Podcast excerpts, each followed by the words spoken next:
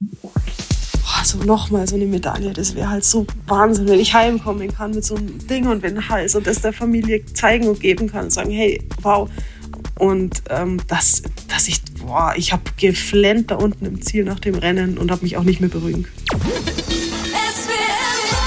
Talk mit Tees. Nathalie Geisenberger ist seit den Olympischen Spielen in Peking die erfolgreichste deutsche Winterolympionikin der Geschichte. Zuletzt vor ein paar Wochen zum dritten Mal hintereinander olympisches Doppelgold als Rennrodlerin. Es ist eine der ganz großen Sportgeschichten dieses Jahres. Sie selber hatte auch nicht damit gerechnet, dass sie aus der Babypause noch einmal so stark zurückkommen würde. Und nach den wirklich deprimierenden Erfahrungen vom Weltcup in Peking vor ein paar Monaten, da war sie auch nicht sicher, ob sie überhaupt noch mal nach China reisen wollte. Und dann wurde es doch der ganz große Triumph, letztendlich als Familienprojekt. Hallo nach, ja, wo bist du? Wahrscheinlich zu Hause, oder? Gemütlich auf dem Sofa in Bayern. In Miesbach zu Hause, genau. Wie alt ist Leo? Leo ist jetzt zwei, glaube ich, knapp. Ne? Da, Genau, der wird im Mai zwei. Da kann man schon alleine Eier suchen. Das geht schon. Er quatscht der schon ganz gut? Ähm, er, ja, so 20, 25 Wörter ungefähr, so die wichtigsten, die kann er.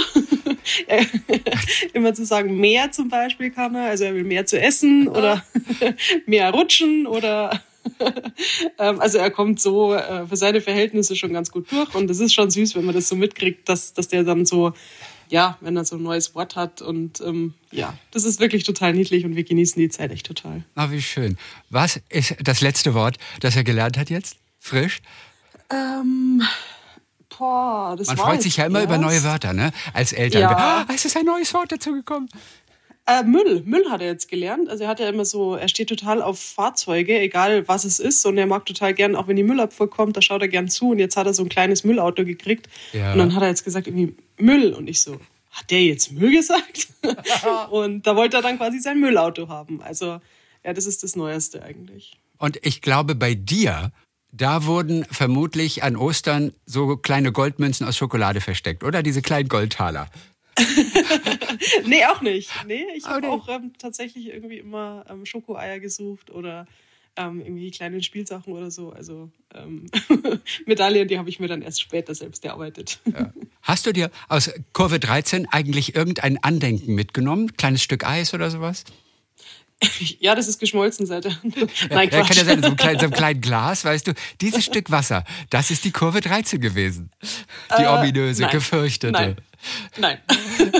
gar nicht. Also ich habe wirklich aus Peking eigentlich ein einziges ähm, von diesen ja, äh, Maskottchen für den Leo mitgenommen Mhm. und die beiden Medaillen und ansonsten ähm, nur, nur die, die Erinnerungen an eine sportlich sehr, sehr erfolgreiche Zeit. Und äh, Ja, klar. ja, ich konnte mir da auch nicht ein, ein Stück Eis rausbauen, weil danach kamen ja auch noch Rennen. Da war ja dann noch ähm, Skeleton und Bob. Also, ja. ich glaube, die hätten sich bedankt, wenn da jeder, der da irgendwie abreißt, ein, ein Stück mitnimmt. Das stimmt. Sag mal, ist, ist, ist dein zweites Wohnzimmer eigentlich schon wieder aufgebaut worden? Nein, Das noch nicht. leider nein. Oh Gott. Nein. Also die vorangegangene Saison war ja extrem problematisch, denn deine Heimbahn, für alle nochmal, in Königssee, die wurde vom Hochwasser weggespült. Das war ja auch irgendwie ein einschneidendes Erlebnis oder hat auch die, die Vorbereitung dann letztendlich ein bisschen verzögert. Wie hast du reagiert damals, als du das erfahren hast oder hast du es direkt auch gleich gesehen? Äh, ja, ich habe es relativ schnell mitgekriegt. Ähm, wir sind da natürlich auch vernetzt. Ich wohne ja nicht in Berchtesgaden, ich wohne ja in Miesbach. Ähm, deswegen habe ich es jetzt live erst ein paar Tage später ähm, gesehen, weil ich ehrlich gesagt auch nicht unbedingt zu diesen Sensationstouristen gehöre, die dann unbedingt sofort sich ins Auto setzen und da Kilo, also hunderte von Kilometer quasi hinfahren. Ja, wobei es ja Ähm, dein Zuhause ist. Du wärst ja gar keine ja. Touristin gewesen, sondern du hättest dir dein Ja, Zuhause eigentlich angeguckt. Ich habe gedacht, ich muss mir das ehrlich gesagt auch nicht antun. Und das war natürlich schon krass, all die Bilder zu sehen, wie diese Bahn da einfach von diesen Wassermassen und Steingeröllzeug weggespült, zerstört, wie auch immer wurde. Aber auf der anderen Seite habe ich auch die Bilder gesehen, die ähm, ja da gerade zum Beispiel in diesem Ahrtal, wo es da die, die Leute ihre, Häuser, ihre gesamtes Hab und Gut teilweise sind die Leute ums Leben gekommen. Das habe ich auch gesehen und das hat mich halt noch weit mehr betroffen gemacht, weil ich mir gedacht habe, das ist so schlimm, wenn, wenn plötzlich alles weg ist, ähm, wenn da Leute sterben und dann in Berchtesgaden an der Rodelbahn ist ja nicht mal jemand verletzt worden. Also da musste man das dann schon auch ähm, ein bisschen anders sehen, dass man sagt, okay, es war eine tolle Rodelbahn und ich habe da sehr, sehr viele Stunden meiner Kindheit und bis heute auch verbracht und ähm, die wird hoffentlich wieder aufgebaut, aber zuerst muss den Menschen geholfen werden, die die wirklich, wirklich was verloren haben. Ja, das war mir dann eben auch wichtig und wir haben dann da auch was äh, gespendet und Klamotten aussortiert, mhm. ähm, die man eben dahin geben konnte und so. Also ja, war schon bitter, aber gab, gab in der Zeit gerade auch viel, viel Schlimmeres. Ja. Aber wenn es für dich weitergeht und es geht auch wieder Richtung Winter und es wird auch wieder trainiert, aller Voraussicht nach, dann brauchst du die Bahn ja im Prinzip. Oder was ist für dich dann die Alternative? Ja, natürlich. Wir brauchen die Bahn, deswegen hoffen wir ja auch alle, dass sie wieder aufgebaut wird. Momentan sieht es ja auch relativ gut aus eigentlich. Ähm, Und da haben deine Medaillen wahrscheinlich auch geholfen natürlich. Ne? Schon ja. wieder zwei Goldmedaillen. Das ist ja noch mal mehr Motivation. Doch diese Bahn der Siegerin, dass man die wieder aufbaut, möglichst schnell. Aber seien wir ganz ehrlich, oder? Es ist doch so, ne? Ja, natürlich war es schon für, für die Rodelbahn am Königssee wichtig, dass wir erfolgreich sind, weil man einfach sagen kann, schaut her, wenn die nicht mehr aufgebaut wird, dann gibt es die Medaillen ähm, so in Zukunft nicht mehr. Deswegen war das schon letztendlich eine ganz gute Werbung, denke ich, oder ein ganz guter Punkt. Aber letztendlich ist das ja so ein riesen Millionenprojekt, dass es da wirklich, ja, das halt nicht von heute auf morgen schnell geht und das einfach seine Zeit dauert. Und wir brauchen die Bahn und vor allen Dingen, und das ist das Allerwichtigste, braucht der Nachwuchs die Bahn, weil wir können im Notfall auch woanders hinfahren. Es ist zwar mega aufwendig und natürlich total unpraktisch, aber es ist möglich. Wir haben alle einen Führerschein und ähm, ja, sind in der Lage, die Kinder, die in die Schule gehen, die können nicht nach der Schule mal schnell vier Stunden nach Oberhof fahren, da dreimal rodeln und dann wieder heimfahren. Das funktioniert nicht. Genau, deswegen ist es im Prinzip für, für alle und insbesondere für den Nachwuchs eben ganz, ganz wichtig und da können wir nur hoffen, dass das einigermaßen bald ist, weil sonst natürlich auch irgendwann viele Kinder, denke ich, mit dem Rodeln aufhören und man kann ihnen auch nicht böse sein. Weil wenn die ihren Sport nicht machen können, dann ja, ja für machen sie vielleicht einen für eine Rodelbahn Sport. eigentlich so eine Art Führerschein. Also beim Golfspielen hast du ja die Platzreife, damit du da überhaupt erst drauf darfst. Auf die Straße dürfen wir als Autofahrer erst mit dem Führerschein. Was gibt es Vergleichbares für Bobfahrer? Und für Rodler, für Rodler meine ich, äh, entschuldige bitte, für Rodler. Für Bobfahrer. Ein Rodeldiplom. Man kennt ja das ähm, also berühmte also Rodeldiplom. Nein, Jodeldiplom. Ähm, ja, im Prinzip gibt's gibt's ja. tatsächlich im Prinzip sowas. Also man muss quasi so eine, so eine sportmedizinische Untersuchung machen jedes Jahr, wo ich mir quasi dann vom, von den verschiedenen Ärzten, die da uns komplett, wirklich komplett durchchecken, ähm, den Stempel hole. Also das ist erstmal meine Eintrittskarte, mhm. dass ich überhaupt mitfahren darf. Und es gibt auch von, vom Internationalen Verband für die schwächeren Nationen quasi so, so Lehrgänge, wo die sich dann, also glaube ich, irgendwie so funktioniert das, ähm, wirklich sich so, ja, so, eine, so eine Art Schulungsbestätigung oder keine Ahnung, wie, wie es genau läuft, ähm, glaube ich, abholen. Also irgendwas sowas, glaube ich, gibt es da. Also jetzt für, ich hatte sowas, glaube ich, nicht. Oder zumindest ist es schon länger her, dass ich es mhm. nicht mehr weiß. Aber einen Führerschein an sich braucht man jetzt nicht. Es kommt ja auch keiner entgegen. Es sollte ja, wenn es ideal läuft, ja. auch nur einer auf der Bahn sein und so. Ähm, aber man muss schon, muss schon wirklich aufpassen. Es ist ein Rennsport und es kann immer was passieren. Man hat nicht den Helm auf und den ja. nicht ganz umsonst. Also. Wie sieht denn dein Sommertraining also generell aus? Wenn also noch nicht in der Bahn oder im Eiskanal dann trainiert wird, wie sieht dein Sommertraining aus? Und da hast du ja deinen eigenen Vater auch als Schleifer hinter dir, ne? ja, als Schleifer oder als Peitscher, je nachdem, was ich gerade brauche. nee, genau, mein Vater, der macht, äh, wenn ich zu Hause trainiere, eben ähm, mit mir ein Teil vom Training und ähm, nebenbei oder nebenher laufen tut er jetzt nicht, das finde ich irgendwie schwach, aber nein, Spaß.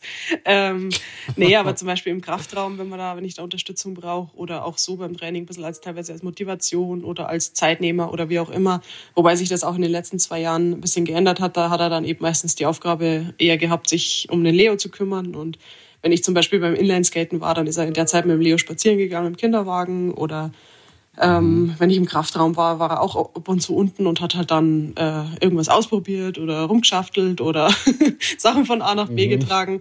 Ähm, also das hat sich ein bisschen geändert, aber er macht auch sonst die Koordination meiner Termine zum Beispiel. Und ansonsten ähm, ja, bin ich auch mittlerweile in einem Alter, wo ich relativ viel vom Training alleine machen kann. Und ansonsten bin ich ja teilweise auch in Berchtesgaden beim Training. Da haben wir einen ähm, guten Athletiktrainer. Und ja, ist es eigentlich auch so ein bisschen mein Vorteil, dass ich eben sehr vielseitig aufgestellt bin und ähm, viel von zu Hause aus machen kann, aber halt nicht alles. Und ja, ja das ist, ist schon ganz cool so. Und ab wann geht es dann immer ins Eis? Also ich meine, ich weiß gar nicht, was ist mit so einer ähm, Rodelbahn im Sommer? Äh, die, die ist einfach dann nur da. Metall oder sowas. Nee, ne? die also, ist äh, Beton. ähm, die, ah, die ist äh, Beton, ist dahinter. Genau, die sind okay, betoniert. gut. Ähm, ja. Sieht wahrscheinlich furchtbar aus, oder? Nee, so ohne das Eis. Nee, sieht eigentlich, nö. Also, okay. Es wird ja auch im Sommer gerodelt, teilweise auf Räderschlitten. Also, wo dann unter den mhm. Schlitten sind dann so Inline-Skate-Rollen dran gebaut. Ich mache das nicht, ich kriege da fürchterlich Kopfweh. Ähm, weil das ist so, ja, diese kleinen Schläge, das geht bei mir so auf den Kopf, dass ich sage, das brauche ich mir nicht antun. Ähm, aber gerade die, die Kinder, also damals habe ich das auch gemacht, aber die, die machen das schon relativ häufig und relativ viel, ähm, weil es einfach auch ein gutes Training ist, Fahrlage und so ein bisschen, bisschen Gespür für den Schlitten. Es ist schon ganz was anderes als im Winter natürlich, aber ähm, um im Sommer eben überhaupt ein paar Fahrten machen zu können, ist das echt ja. ganz cool. Aber nee, die sieht eigentlich gar nicht schlimm aus. Also sieht halt okay, gut. Alles, genau. Alles und wann kommt das Eis rauf? Ab Oktober dann? Äh, oder, oder was? Weil es muss ja kalt sein, sonst kannst du den ökologischen Fußabdruck ja überhaupt gar nicht mehr rechtfertigen. Ja, richtig.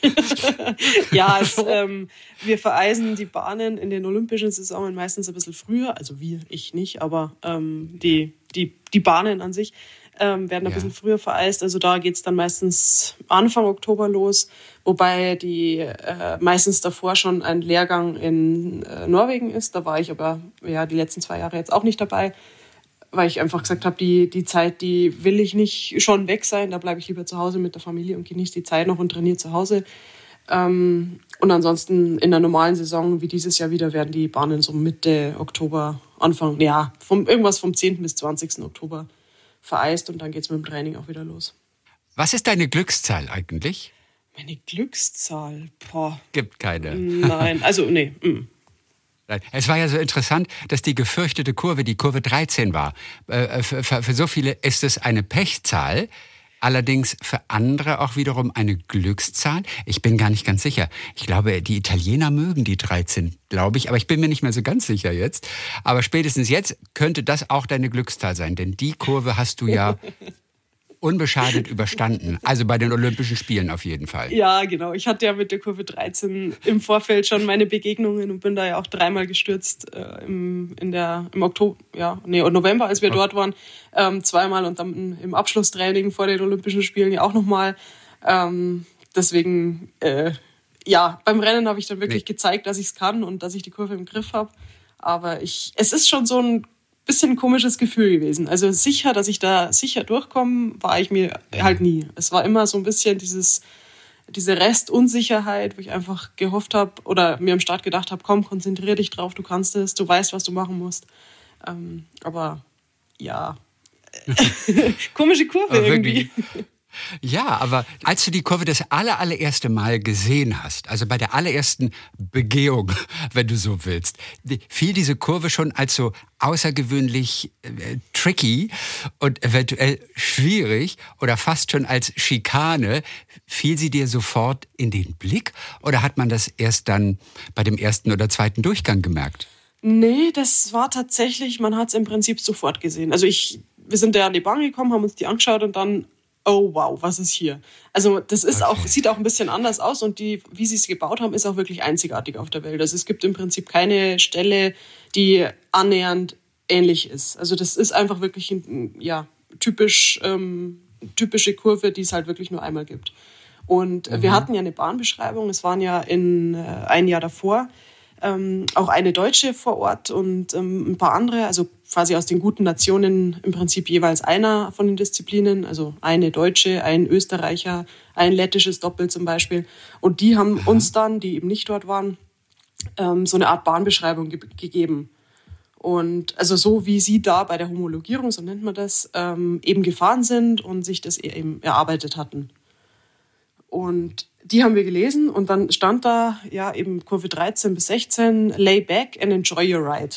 Und wir so, okay.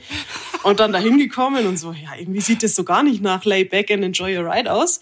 Und ähm, ich fand auch bis heute nicht, dass es wirklich so war. Also irgendwie weiß ich nicht, ob ich da anders fahre oder aber so richtig, ja, mit Layback war da nicht viel. also das war ähm, schon, schon komisch, aber die, die vor Ort waren, haben dann auch gesagt, ja, die Bahn stand damals vom Eisausbau auch irgendwie anders und ich war damals okay. nicht da. Ich wäre eingeplant gewesen, aber bin dann schwanger geworden und habe dann eben, ähm, wurde dann quasi ersetzt und deswegen war eine andere Deutsche dort und ah. ja. Also im Nachhinein müssen wir ja sagen, wie gut, dass du trotzdem wieder nach Peking zurückgekehrt bist. Denn das stand ja jetzt nicht so fest. Ne? Also Einmal die Frage der Menschenrechte. Das ist auch so eine Gewissensfrage. Was mache ich jetzt als Sportler? Ignoriere ich das auch und äh, betrachte das Ganze einfach nur als sportlichen Wettbewerb? Ich habe ja auch letztendlich keinen Einfluss drauf. Dann war, glaube ich, deine Erfahrung in Peking, als ihr das erste Mal da wart, auch äh, bei den Selektionsrennen und äh, du hast ja gerade eben auch davon erzählt, das war ja eigentlich ein ganz, ganz furchtbarer Trip, soweit ich mich erinnere. Was hast du davon noch in Erinnerung? Was war am schwersten auch zu ertragen dort bei deinem ersten Peking-Besuch? Eigentlich alles, wenn ich ehrlich bin. Also das war wirklich von vorne bis hinten wirklich eine Katastrophe. Also ich glaube, dass auch wirklich alles schiefgegangen ist, was hätte schiefgehen können. Also ja. es, es war wirklich von vorne bis hinten irgendwie gar nichts. Und ich wäre, wenn ich einen Reisepass gehabt hätte, den haben sie ja gleich, als wir angekommen sind, uns erstmal weggenommen, ich wäre, ja. glaube ich, auch wirklich heimgeflogen. Also ich hatte mich schon komplett um Flüge und alles gekümmert und habe gesagt, so, und das brauche ich, das geht hier nicht mehr. Ähm, den Reisepass hatte ich nicht, also konnte ich nicht weg. Ähm, und deswegen habe ich, war ich halt bis zum Ende da und wir waren ja drei Wochen und es war wirklich, wirklich nicht schön, um jetzt das sehr positiv auszudrücken. Ja. Und ähm, genau. Und dennoch getrennt vom Kind auch noch. Ja, Das, das wusste ich aber. Also das war jetzt. Oh, ja, aber wenn halt dann die Bedingungen vor Ort und man halt wirklich auch irgendwie so behandelt wird, wo man sagt, das, das will ich nicht. Also so, boah, nee. Ja, natürlich ist es dann dazugekommen, dass ich eben mir auch gedacht habe, boah, die Zeit, die ich jetzt hier absitze, die könnte ich auch zu Hause bei meiner Familie, bei meinem Kind sein. Aber ja. Ähm, ja, dass ich fünf Wochen weg bin von zu Hause, das war im Vorfeld klar. Und das alleine wäre schon fast schlimm genug gewesen. Aber ja, ja. und deswegen habe ich halt auch ganz, ganz lange überlegt, ähm, ob ich dann nochmal hinfahre zu den Olympischen Spielen oder ob ich mir das ähm, ja nicht mehr antue, in Anführungszeichen. Ähm, letztendlich muss ich aber auch ganz klar dazu sagen, dass es die Durchführung und die Organisation und alles während den Olympischen Spielen wirklich gut war. Also da war im Prinzip so nichts, wo ich sage, das, das hat irgendwie gar nicht gepasst. Ähm, abgesehen jetzt mal von den Grundthematiken, was das Thema China angeht. Ja, ähm, das wurde bis dahin auch nicht verbessert, aber die Situation, wie sie mit uns umgegangen sind und von, von Ablauf, Organisation, das war wirklich, wirklich in Ordnung und hat sich deutlich gebessert. Ich habe ja auch im Vorfeld ganz viele Telefonate und ähm, Videokonferenzen und ich weiß nicht was alles geführt, auch mit dem IOC, mit dem IOC-Präsidenten, dass ich eben gesagt habe, was alles nicht passt ähm, ja, oder gepasst hat. Und es war ja alles, wie wir jetzt wissen, es hat alles nicht gepasst. so ziemlich also, alles, ja. Und die haben ich weiß nicht, ihr saßt, glaube ich, auch stundenlang im Bus oder und, und, und, und seid nicht vorangekommen. Und es gab keine Toiletten irgendwie, dass ihr mal auf Toiletten gehen konntet. Ja, so ging's los, und ja, genau, dass wir so angekommen los, ne? sind und dann hieß es ja, Gepäck holen und in den Bus einsteigen und dann mussten wir das Gepäck aber vor dem Bus ähm, wieder in irgendeinen so kleinen LKW tun und es sprach ja auch keiner Englisch oder irgendwas. Und dann haben wir das da rein, ja, kriegen wir wahrscheinlich im Hotel wieder. Gut, dann haben wir es da rein und saßen erst mal drei Stunden in diesem Bus, bevor der überhaupt losgefahren ist. Und dann hat eben einer von unseren Trainern gesagt, er müsste mal ähm, auf die Toilette. Und dann haben sie ihm einen Plastikbecher beim Fenster reingegeben. Aussteigen durfte man nicht mehr. Aha, ja gut, jetzt hat es einen Mann getroffen. Bei einer ja. Frau sieht das Ganze dann schon wieder anders aus und man kann ja auch mal einen anderen Drang haben, der nicht mit einem Plastikbecher so leicht ja. zu erfüllen ist. Und mhm. ähm, ja, dann eben noch zwei Stunden zu dem Hotel fahren und dann waren wir endlich an dem Hotel und dann ging eine Dreiviertelstunde lang die Tür nicht auf. Und wir wussten nicht warum. Wir, wir sind doch da, lasst uns doch aussteigen. Nee, war nicht. Dann sind wir irgendwann nach einer Dreiviertelstunde ausgestiegen. Ah. Ja, wo kriegen wir jetzt die Koffer her? Hm, keine Ahnung. Geht mal auf die Zimmer. Aber geht erst euren Reisepass ab. Dann sind wir auf die Zimmer gegangen. Die Koffer kamen 24 Stunden später. Und wir wissen bis heute nicht, wo waren die 24 ah. Stunden was haben die mit dem Zeug gemacht? ähm, und also so, das war der erste Tag und dann haben wir gedacht, ja gut, Anreiseschwierigkeiten, ab morgen wird es besser und es war halt wirklich, es ging halt die ganze Zeit so weiter. Das, nee, also es war wirklich, war wirklich nicht besonders schön, wenn man halt wirklich allein schon nicht die Möglichkeit hat, irgendwo schnell auf eine Toilette zu gehen. Das ist und wurde dann in Becher gepinkelt im Bus oder ich was? Ich weiß es ehrlich gesagt nicht. Ich so. glaube, er hat sich dann irgendwie verdrückt oder so. Ja, Aber okay. ich, ich habe also da auch ich nicht. könnte es nicht. Ich könnte es nicht, glaube ich. Ja, ich weiß nicht, da, ähm, es hilft ja nichts. Was soll man machen? Also mhm. besser als ja. in die Hose machen. Aber ja. Ja, also wie gesagt, und es geht ja auch irgendwann, also bei einer Frau finde ich das dann schon nicht mehr so schön, wenn die sich in einem vollen Bus auf den Boden setzt. Und also ich, irgendwo ist das wirklich, boah, wenn ich jetzt wieder so drüber nachdenke, es war wirklich wild. Und das, ja, das war eben auch so der Grund, wo ich gesagt habe, boah, ob ich mir das nochmal antue, da muss ich wirklich ähm, nochmal drüber nachdenken. Und ja. ganz genau für mich selber eine Entscheidung dann treffen. Und letztendlich habe ich gesagt, okay, ich probiere es nochmal, die zwei Wochen, die, die schaffe ich.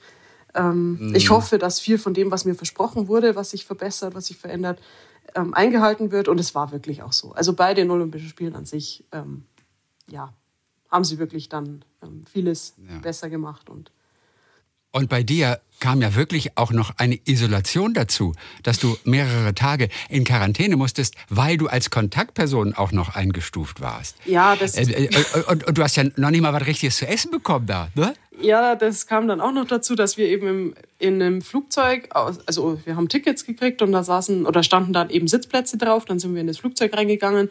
Auf diesen Plätzen, die uns zugewiesen wurden, laut Ticket saßen Koffer. Also wirklich die ganzen, da waren drei, vier Reihen, die einfach voller Koffer standen, weil das Zeug unten nicht reingepasst hat. Somit saß ich auf diesem Platz nicht. Das kann ich beweisen. Da habe ich Fotos davon, dass auf meinem Platz, wo oben die Sitznummer steht, einfach jede Menge Gepäck festgezurrt war. Also haben wir uns dann irgendwo im Flugzeug, nämlich ganz, ganz vorne, freie Plätze gesucht. Was blieb uns denn auch übrig? Und letztendlich war es so, dass einer von, von einer anderen Nation eben letztendlich positiv aus dem Flugzeug ausgestiegen ist. Der saß aber im Prinzip da hinten, wo wir hätten sitzen müssen. Also dann, wenn wir da gesessen wären, wären wir tatsächlich auch Kontaktpersonen gewesen. So war ich aber, keine Ahnung, 30 Reihen oder so weg von dem und wurde als Kontaktperson eingestuft, die ich nie war. Und somit wurde ich im Prinzip auch eingesperrt, obwohl ich es gar nicht hätte sein müssen. Über, eh, ja, wie viele Tage waren es schon? Schon viele. Ich glaube, zehn, neun, zehn Tage oder sowas. Ähm, da haben sie uns dann irgendwelches Essen vor die Tür gelegt, zum Frühstück dann irgendwie Brokkoli und irgendwas, wo ich heute noch denke, es ist einfach ein Schwamm gewesen. Ich habe es nicht probiert, ich weiß es nicht, es sah aus wie Schwamm. ähm, also was ist Schwamm? Ich, also äh, Schwamm, Küch, also, Küchenschwamm. Also, so also tatsächlich ein Küchenschwamm. Ich weiß es nicht. Es war gesagt, wirklich ein Küchenschwamm. Ich habe es nicht probiert, okay. aber es sah einfach aus wie Schwamm. Und ja, vielleicht war es eine Delikatesse. Ja, vielleicht. Ich wollte es aber nicht essen. vielleicht vielleicht war es auch irgendwas, nicht. was ich nicht essen wollte. ähm, und das war halt wirklich, ja, im Prinzip, man ist da eingesperrt und das Einzige, was man ja hat, wenn man fünf Wochen weg ist von zu Hause, von der Familie, sind ja seine Teamkollegen. Und im Prinzip ja. saßen wir Tag und Nacht alleine in unseren Zimmern und haben da unser Dasein gefristet, durften das Hotel nicht verlassen. Die Zimmer, ähm, die, die Fenster haben wir, gut, die haben wir dann irgendwann mit äh, dem Werkzeug, was wir dabei hatten, haben wir die schon aufgekriegt. Aber ansonsten ließen die sich halt auch nur, ich glaube, so zwölf Zentimeter öffnen. Man konnte nicht mal lüften. Also wie gesagt, wir hatten genug Werkzeug dabei und am Schluss waren die Fenster auch offen. Aber ja. ähm, es, ja, wir haben uns dann einmal auf dem Gang getroffen, um eben auch einfach zu besprechen, hey, wie machen wir weiter? Wir müssen jetzt irgendwie handeln. Wir Athleten, wir Deutschen, ähm, ja. haben dann so eine Kamera, also eine von 15 Kameras auf dem Gang, die uns alle beobachtet haben, so ein bisschen weggedreht. Es hat keine fünf Minuten gedauert, bis da einer da war, der die dann wieder, der uns erstens geschimpft hat und zweitens die wieder richtig hingedreht hat. Also das war wirklich, wirklich krass dort. Und die durften dir auch nichts Vernünftiges zu essen aus dem Speisesaal mitbringen, ne? Nee, die, die Kollegen. Mm, mm. Also, Aber der Felix Loch, der, der hat trotzdem was rausgeschmuggelt. also erlaubt war es nicht. Er hat ab und zu mal kurz an der Tür geklopft und dann irgendwie zumindest mal eine Butter vorbeigebracht. Also wenn man sagt, okay, man kriegt ja dieses trockene Brot äh, in seine Plastiktüte da geliefert. Und der Felix war einer von zwei deutschen Athleten, die eben nicht als Kontaktperson eingestuft wurden, alle anderen schon. Mhm. Und der hat dann, ja, oder mal Obst, der hat uns dann Obst vorbeigebracht, ein, ein Tageshighlight. Ähm, ja. Und er hat es im Handschuh, glaube ich, soweit ich mich erinnere, rausgeschmuggelt. Ja, in so einem Plastikhandschuh. ja, genau. Also man, man hat schon gemerkt, dass, dass der Zusammenhalt im Team, der war, war schon eigentlich zu der Zeit wirklich gut. Ähm, oder was heißt zu der Zeit, aber man hat es schon gemerkt, dass einfach alle im selben Boot sitzen und alle das gleiche Problem haben. Aber letztendlich hat es die Situation auch nicht verbessert, weil es einfach insgesamt wirklich ungut ja, war. Und, und da kann dann der Verband, also euer Verband von Deutschland aus oder auch von vor Ort, auch nicht mehr viel ausrichten in dem Augenblick. Ne? Man ist dann irgendwie machtlos, gell? Ja, zum einen ja, zum anderen, es war ja auch gar keiner da, der Englisch kann. Es ist halt auch wirklich so, es gab da auch keinen kein Ansprechpartner an sich. Es gab so ein paar Dolmetscher oder ein, zwei, glaube ich.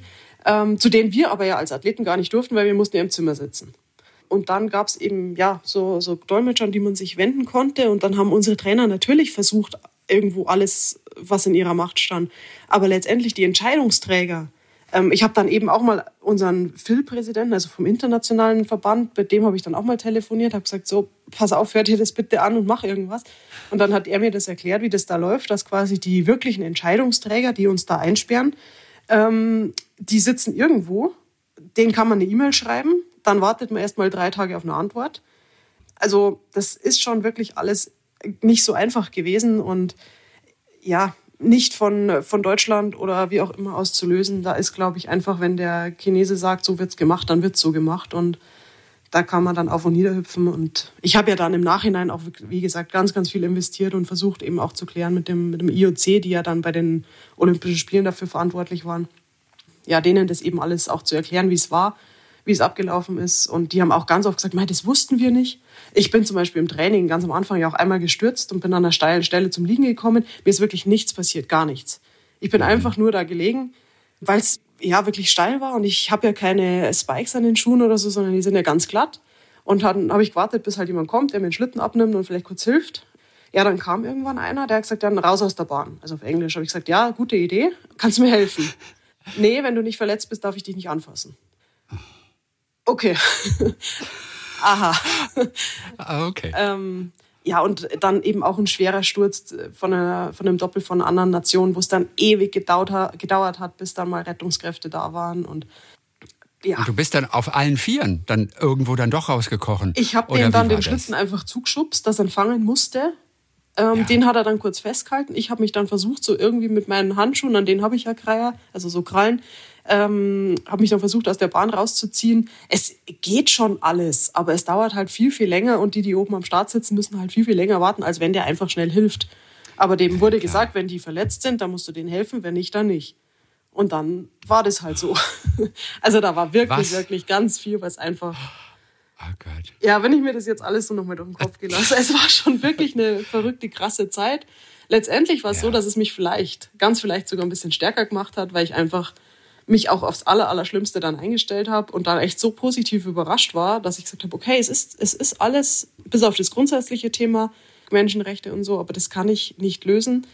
Was, für mich auch ganz, ganz schlimm ist, ist zum Beispiel das Thema Tierschutz, dass ja da im Prinzip eben kein Tierschutzgesetz gibt, dass Tiere angeblich, das weiß ich auch nur durch ähm, Lesen, vor dem Schlachten noch äh, richtig gequält werden, weil wenn die mehr Adrenalin im Blut haben, dann schmeckt das Fleisch besser und so. Und das finde ich, boah, das finde ich halt so schlimm. Und letztendlich habe ich mich dafür entschieden, nochmal hinzufahren, die zwei Wochen, habe versucht, meinen Job ja. so gut ich es irgendwie kann zu machen und das war nicht so schlecht und Nein, und das war auch eine, wirklich eine gute Entscheidung im Nachhinein. Also zum Glück hast du das letztendlich gemacht. Aber was für eine kuriose Vorbereitung dann auch. Also diese Peking knapp ein Jahr davor ist ja schon Teil dieser Vorbereitung. Das war erstmal so ein kleiner Dämpfer nach einem eigentlich extrem guten Saisonstart. Dann bist du auch wirklich gestürzt dann in dieser Bahn. Und das, ich glaube, zum ersten Mal in 15 Jahren Weltcup. Wie viel Resilienz hast du da in dir gespürt?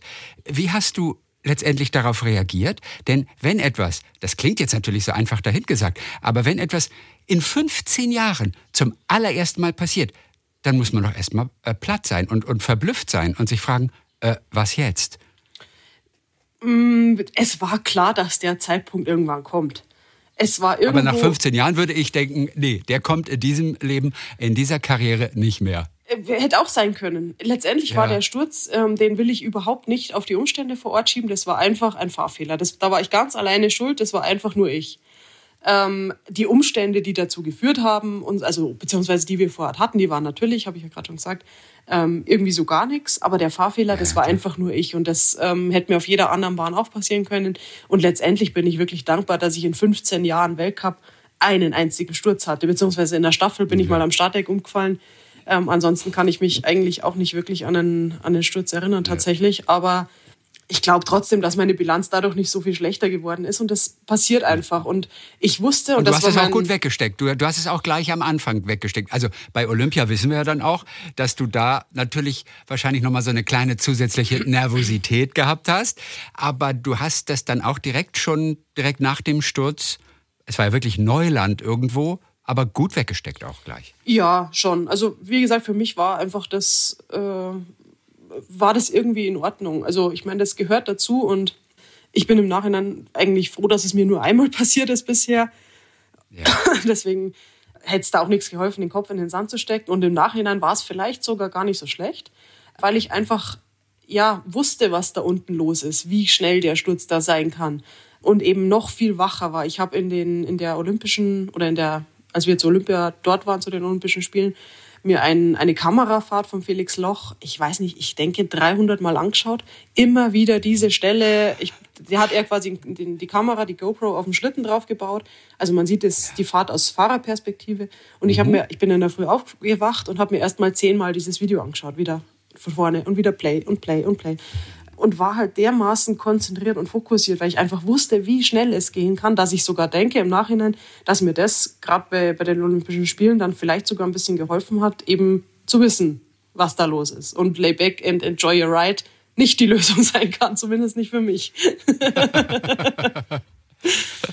Lay back and enjoy your ride. Was für eine Frechheit eigentlich. Aber nee, das, das würde ich so gar nicht sagen. Ich, ich glaube tatsächlich, dass das vom Eisausbau und sowas einfach ein bisschen anders stand. Jetzt im Nachhinein sagt man, lächelt man darüber natürlich und sagt sich, hey, äh, ähm, haben die sich dabei was gedacht, die das aufgeschrieben haben. Aber das, ich glaube tatsächlich, dass das, ähm, als die dort waren, einfach ein bisschen anders zu fahren war, ein bisschen leichter und somit das schon irgendwie okay war. Aber jetzt so im Nachhinein ja, ähm, klar. Ja. Also jede Medaille, und du hast so viele davon gewonnen, ist wieder etwas Besonderes. Das sehen wir alleine daran, dass du dich in Peking auch wieder so gefreut hast, auch, auch äh, nervös warst vorher. Dabei denke ich von außen immer, die können doch eigentlich wirklich so richtig entspannt an die Sache rangehen. Mit all diesen Medaillen im Hintergrund. Man muss niemandem etwas beweisen, aber so können auch nur Nichtsportler denken, oder? Also nicht Profisportler. In dem Augenblick, auch wenn du 20 Medaillen gewonnen hast, dann bist du zu 100 Prozent da. Ansonsten könntest du nämlich, glaube ich, wahrscheinlich gleich aufhören oder und hättest gar keine Chance. Eben, das ist das, dass man einfach ganz klar sagen muss, wenn ich irgendwann an dem Punkt angekommen bin, dass ich sage, ich fahre nur noch mit, damit ich dabei war, dann brauche ich nicht mehr mitfahren. Und solange ich dieses Ding drin äh, in mir habe, dass ich sage, ich will, will erfolgreich sein, da gehört auch eine gewisse Nervosität dazu. Es war dieses Mal anders. Ich war tatsächlich weniger oder eigentlich gar nicht wegen dem Rennen nervös, weil es Olympia war, sondern wegen, eben wegen Kurve 13, dass ich einfach, ja, ja so, es kann halt so schnell da unten vorbei sein. Man hat es ja auch wirklich oft genug gesehen, auch bei den, bei den Olympischen Spielen, wie viele auch von den wirklich Top-Leuten da ähm, gestürzt sind. Und es war halt auch, wenn ich jetzt so mir eine Medaille raussuchen müsste ähm, aus meinen Olympischen, würde ich definitiv den Einzelsieg aus Peking nehmen als emotionalstes Rennen überhaupt. Ach, guck mal. Und ich hätte gedacht, vielleicht die erste Goldmedaille im Einzel, die ja äh, eigentlich noch mal ganz andere Emotionen eigentlich hervorrufen muss. Äh, ja, die ich würde auch keine hergeben wollen. Das muss ich auch dazu sagen. Nee, musst du auch nicht. Musst du auch okay, nicht. super, danke. Nee, also Erst wenn du bankrott bist irgendwann eines Tages, dann wirst du sie verkaufen müssen vielleicht. ja, das hoffe ich, das kann ich irgendwie vermeiden. Aber ja, ich, klar, der erste Olympiasieg, das war die Erfüllung meines absolut größten sportlichen Kindheitstraums. Also das war schon auch ein ganz, ganz besonderer Moment. Und ich habe ja auch nicht gesagt, dass er nicht emotional war, aber er war halt nee. ja irgendwie anders. Und letztendlich glaube ich, war es dieses Mal halt so speziell, weil es halt dieses Familienprojekt einfach dahinter stand. In, in Sochi bei meinem ersten Sieg, da war ich die wirklich die haushohe Favoritin. Ähm, letztendlich habe ich mit 1, ich glaube, zwei Sekunden oder sowas Vorsprung vor, der, vor Platz zwei gewonnen. Da wollte ich Gold. Also da war definitiv mhm. so, dass ich da hingefahren bin und gesagt habe, ich muss, ich muss, also für mich selber müssen, hier Gold gewinnen. Und das war natürlich auch ein, ein ganz schöner Druck, den ich mir da gesetzt habe. Und damals war ich aber wirklich die Favoritin. Dieses Mal habe ich einfach so gehofft, dass es für eine Medaille reicht. Und das war nicht klar. Wir waren einfach ja im Prinzip fünf, sechs Mädels, wo man gesagt hat, von denen kann alle eine Medaille holen. Und es gibt halt nur drei. Und deswegen war halt für mich so, oh, so nochmal so eine Medaille, das wäre halt so Wahnsinn, wenn ich heimkommen kann mit so einem Ding und wenn Hals und das der Familie zeigen und geben kann und sagen, hey, wow. Und ähm, das, dass ich, boah, ich habe geflennt da unten im Ziel nach dem Rennen und habe mich auch nicht mehr beruhigen können. Und das war wirklich. Deswegen, ähm, ja. Doch, ja. wenn ich mich entscheiden müsste, dann würde ich definitiv. Und vor allem Covid-19 und Kurve 13 tödliche Kombination eigentlich, ne? ja, das war das nächste Thema, dass halt wirklich jeden Tag die Angst vor diesem Corona-Test, also wir sind da ja jeden Tag getestet worden, sind da immer hingelatscht und immer wieder so, mm, wenn jetzt was wäre, dann wäre es vorbei. Und dann hänge ich in China, in irgendeinem Hotel. Äh, ja, nee, ähm, ja. zum Glück hat das ja dieses Mal gut funktioniert und äh, ist auch irgendwie ein, ein, ziemliches Happy End von dieser ganzen ähm, sportlichen Olympiareise, möchte ich mal ja. so sagen. Du hast es aber auch, glaube ich, bewusst so gesteuert. Du wolltest, dass irgendwann mal ein Film draus gemacht wird, oder? Und das braucht einfach diese, diese Highlights und diese, diese ganz schrecklichen Momente zwischendurch und diese Unsicherheit und ein Comeback. Ne? Du hast da schon mal ein bisschen vorgebaut. Ja, klar. Für Film und Buch. Nein, Quatsch. Das ist wirklich, wenn ich jetzt im Nachhinein so drüber nachdenke. Ich bin ein sehr großer Schnulzen, Romantik, wie auch immer Fan. Ich mag Traumschiff gern. Ich schaue auch gern irgendwie so Inga Lindström oder so. Also werden sich jetzt viele wahrscheinlich auf den Kopf klangen und sagen, oh, was ist mit ihr? Nein, falsch gelaufen, aber ähm, ich mag sowas und im Prinzip ist so ein bisschen, zumindest diese Saison, das Drehbuch, glaube ich, echt ganz gut gelungen. Und wenn ich es mir vorher so hätte ausmalen können, hätte ich es auch cool gefunden. Aber letztendlich so im Nachhinein betrachtet, war es einfach, einfach krass. Und zu diesem Drehbuch gehört aber auch wirklich dieses Comeback. Ähm, relativ schnell nach der Geburt von Leo bist du ja zurück, hast auch deutsche Meisterschaft dann gewonnen, hast dich so zurückgearbeitet. Äh, Dieser allererste Lauf, nach der Babypause. Was, was war in deinem Kopf? Vor allem, was hat das Muttersein in deinem Kopf verändert? Wir würden jetzt erstmal denken, man hat mehr Sorgen. Man hat vielleicht ein bisschen mehr Angst, wenn man auf diese Bahn geht. Was hast du noch in Erinnerung von deinem aller, allerersten Lauf nach der Babypause? Den weiß ich echt noch gut. Also ich bin damals nach Altenberg gefahren, da war dann der erste Lehrgang. Und Altenberg ist eigentlich so meine sagen wir, größte Respektsbahn. Also ich möchte jetzt nicht von Angst reden, aber Altenberg mhm. ist eigentlich eine Bahn, wo ich doch eher so ein bisschen ab und zu mal, naja, nicht hundertprozentig mich äh, ganz, ganz wohlfühle. Also es gehört nicht zu meinen absoluten Lieblingsbahnen. Und ich bin eben zu dem ersten Lehrgang nach Altenberg gefahren, mit dem Wissen, dass es sein kann, dass ich nicht fahre. Also ich habe, wir haben uns ins Auto gesetzt, mein Vater, mein Mann, mein Sohn, mein Hund und ich sind nach Altenberg gefahren und ich bin dann, habe mich da oben hingesetzt auf dem Schlitten und mir gedacht, so, jetzt schaust du einfach, wenn du dich da hinsetzt, ob du da jetzt nochmal fahren willst oder nicht. Wenn ja, mach's und wenn nein, steig einfach ab und fahr nach Hause. Ich habe mich dann dafür entschieden zu fahren, weil ich gedacht habe, okay, probier es aus. Also ich habe mich eigentlich dann am Start recht wohl gefühlt. Und der erste Lauf war auch so, dass ich gesagt habe, okay, ich habe irgendwie nichts verlernt, ich möchte das probieren. Solange das der Leo mitmacht und solange der da keine Probleme hat mit dem Reisen und dem vielen Unterwegssein, ich, ich würde es probieren. Und ja, übers Ende haben wir lang genug gesprochen gerade. Also ja, absolut. Ähm, ich hatte schon Bedenken tatsächlich im Vorfeld, dass ich da unter Umständen irgendwie Angst habe, dass ich sage, okay, ich bin jetzt Mutter, ich habe, ähm, aber ich, ich habe es eigentlich nicht, nicht so gehabt. Also was ich schon seit dem Moment gehabt habe, dass ich noch einen Ticken mehr auf Sicherheit gefahren bin. Ich war schon immer ein sehr Sicherheitsfahrer. Es gibt ja Risiko und Sicherheit. Ähm, Risiko ist äh, die riskieren mehr. Das heißt also, ähm, sind auch. Ich wollte gerade sagen, aber mit Sicherheitsfahren gewinnt man Goldmedaillen? Ja, weil ich konstant gefahren bin. Das war in Pyeongchang schon okay. so, weil ich gewusst habe, in Pyeongchang mit vier guten Läufen, da hat man ja im, im Vorfeld schon gesehen, dass es eigentlich fast niemand da irgendwie zweimal geradeaus runter schafft. Und ich habe eigentlich gewusst, wenn ich viermal ohne Bande unten runter oder unten ankomme, dann habe ich eine Medaille und wahrscheinlich habe ich auch Gold. Und dieses Mal war es wieder so, dass ich eben gesagt habe, ich brauche eigentlich den Bahnrekord nicht, davon kann ich mir am Ende nichts kaufen mit vier konstanten Läufen ohne Sturz bin ich vorn dabei. Das war so die Vermutung, die ich hatte. Und ähm, das war ich schon immer ein bisschen auf, der, auf dem Trichter und seit der Geburt vom Leo halt noch mehr, weil ich gesagt habe, ich habe ein Kind, ich kann das, will dieses ganz absolute Risiko, es ist immer ein Risiko dabei, aber ich will nicht mehr eingehen, als notwendig ist. Und ähm, ich denke, dass das jetzt dieses Mal auch wieder einer der, der Schlüssel zum Erfolg war, dass ich eben hundertprozentig mich auf meinen Schlitten verlassen konnte. Ich wusste, was habe ich unter mir, wie reagiert der, wie lenkt der. Ähm, ich habe auch zu Olympia, ähm, jetzt kann ich es ja sagen, eine alte Schiene rausgekramt. Also nicht das aktuelle Material, was wir fahren, sondern die hat schon ein paar Jahre auf dem Buckel, aber das ist einfach so meine Lieblingsschiene und ich habe mich gleich vom ersten Trainingslauf aus äh, an entschieden, ich fahre mit der. Ich will mit der einfach Sicherheit. Ich fahre und fahre und fahre und ich vergleiche nichts mehr und ich teste nichts mehr. Ich fahre einfach, ich weiß, sie ist schnell.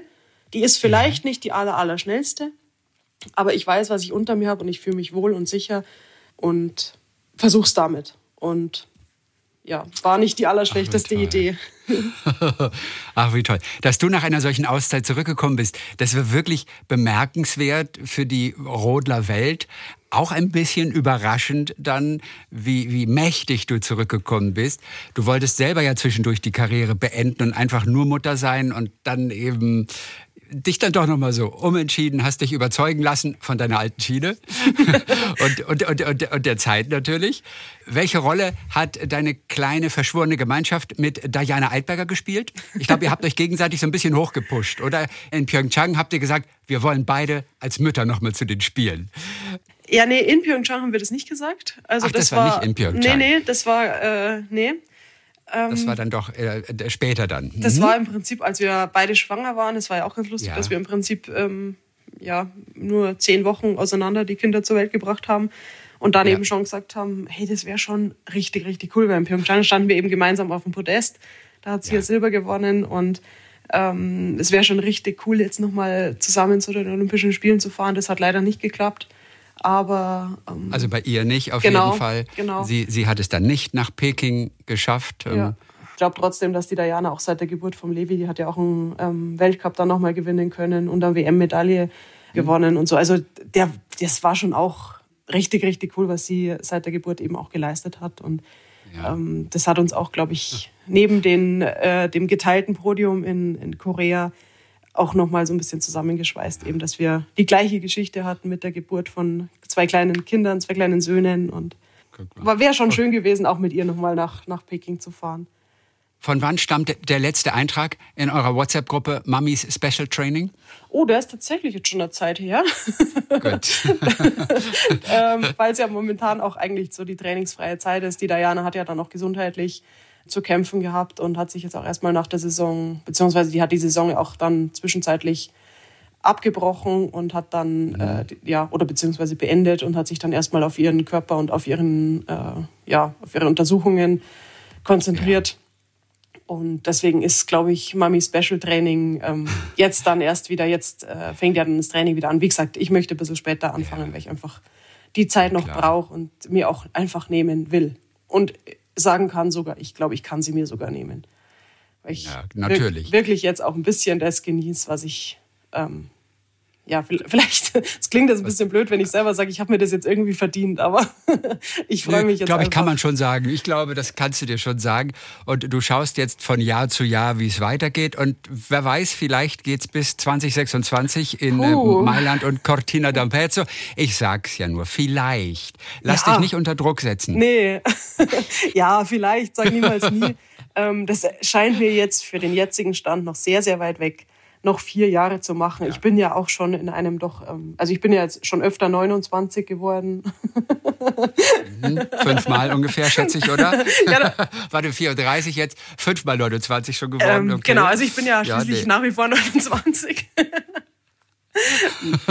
ja, und das bist du auch 20, 2026 komischerweise. So. Ja, das macht natürlich Sinn, das stimmt. Ja, ja dann könnte dann das klingt ja natürlich ja Sinn. Nee, Quatsch. Also ja. vier Jahre erscheinen mir jetzt momentan wirklich noch, ähm, dass ich sage, äh, nein, das ist es mir, ist mir einfach zu lang und dann geht der Leo ja schon fast in die Schule, dann jetzt ist er knapp zwei, dann ist er da knapp sechs. Also dann geht das auch mhm. gar nicht mehr, dass ich ihn so mitnehme, dass ich ihn aber komplett über den Winter alleine, also was heißt alleine, alleine ist er nicht, aber zu Hause lasse, das kann ich nicht und das will ich vor allen Dingen auch nicht. Ich habe ja ein Kind, wo ich sage, ich, ich bin seine Mutter, ich will, wollte dieses Kind und will für ihn da sein und ähm, will da nicht im Prinzip ein halbes Jahr verschwinden. Das kann ich mir halt so gar nicht vorstellen.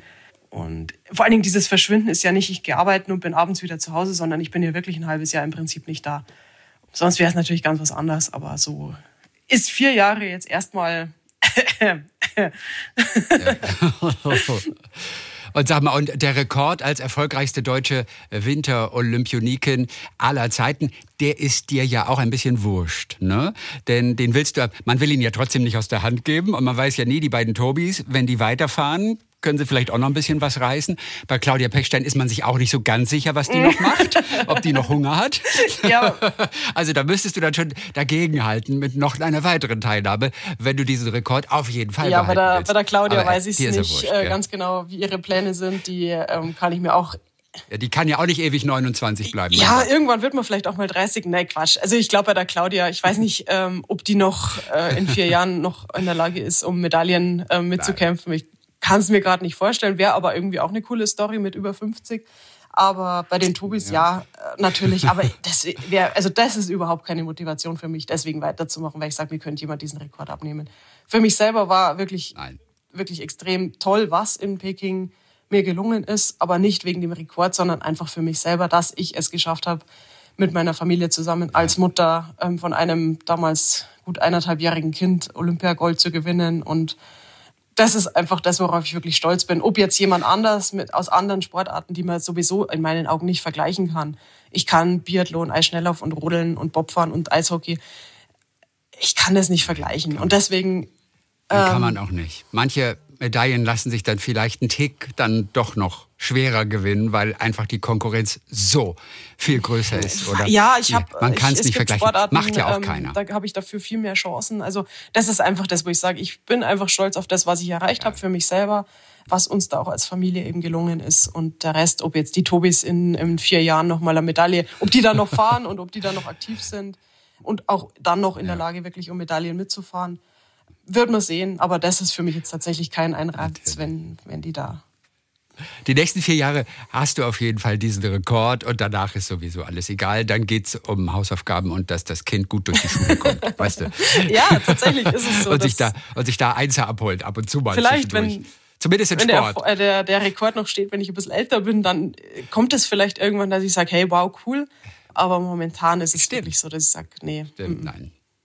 Es war ein absolut irrer Winter für dich und du bist selber eigentlich euphorisiert von dem, was du zusammen mit der Familie im Hintergrund dann erreicht hast. Es waren auf jeden Fall wahnsinnig spannende Momente auch vor dem Fernseher für uns. Und nicht nur an Kurve 13, auch davor und danach. Und äh, du hast dafür gesorgt, dass wir auch noch vom Fernseher ein bisschen jubeln durften Hab und dabei gemacht. sein konnten. Nathalie, Nathalie Geisenberger, glaube ich. Unsere Rennrodlerin und erfolgreichste deutsche Winterathletin, äh, die wir bisher überhaupt gehabt haben. Dann hab einen ganz schönen Sommer mit ganz viel Familie und irgendwann kommt der nächste Winter. genau, danke schön. Und frohe Ostern an alle. Talk mit Tees.